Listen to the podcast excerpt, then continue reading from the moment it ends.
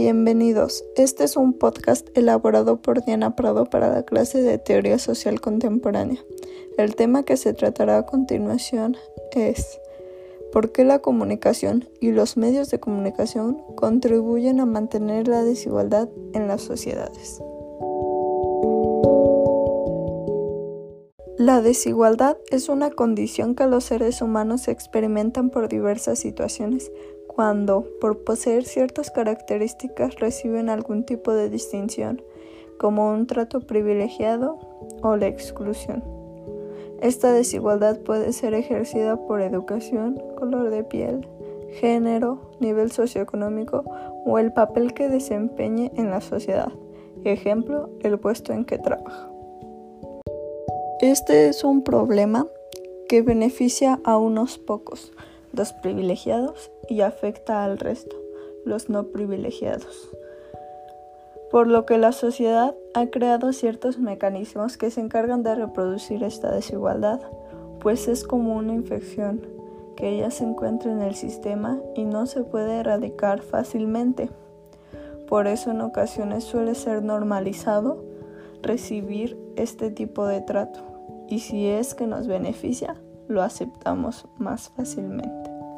En la actualidad, la comunicación y sus medios juegan un papel importante a la hora de reproducir esta desigualdad.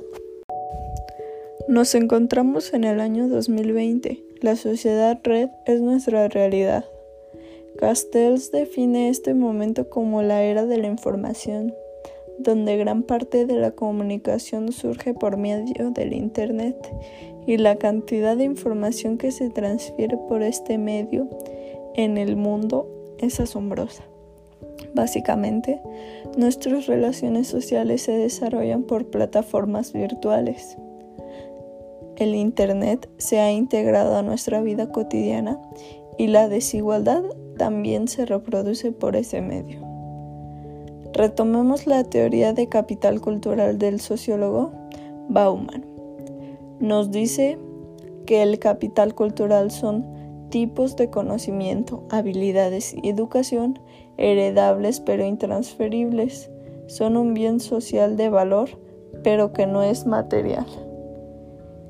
Y entre la población de una sociedad no se encuentra el mismo nivel de capital cultural entre los individuos pues este depende del nivel socioeconómico de cada familia y si lo transmiten de generación en generación.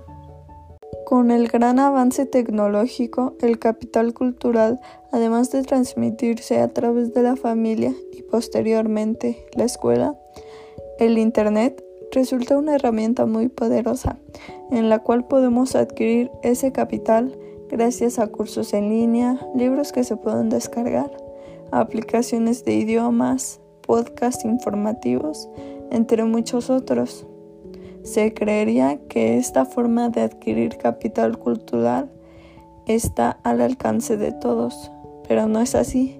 El Internet y los aparatos tecnológicos tienen un costo que muchos no pueden pagar.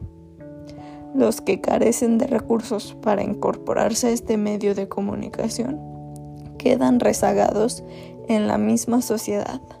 No se informan y no se comunican al mismo nivel que el resto.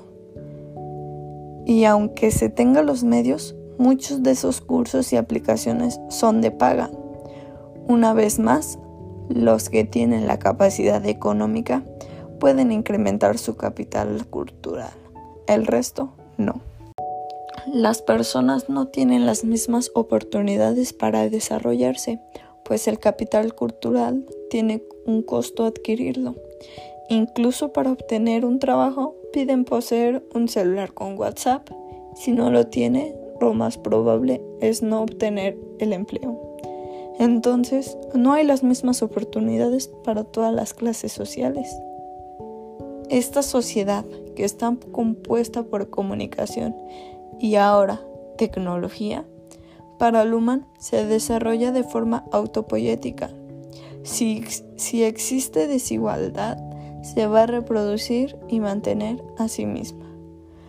Además de que los más grandes influyentes del mundo son los dueños de estos medios de comunicación. Muchas veces manipulan y ocultan la información, desfavoreciendo al pueblo. En la sociedad podemos ver que existe desigualdad en muchos ámbitos de la vida cotidiana y aunque se luche por eliminarla, no es un trabajo fácil. Últimamente, gracias a las redes sociales, parte del pueblo puede levantar la voz y transmitir su mensaje de formas que antes era imposible. Pero no puede haber un cambio cuando las personas poderosas del mundo controlan las sociedades a beneficio de muy pocos. Por eso, la desigualdad se sigue reproduciendo e incorporándose como algo común de la vida.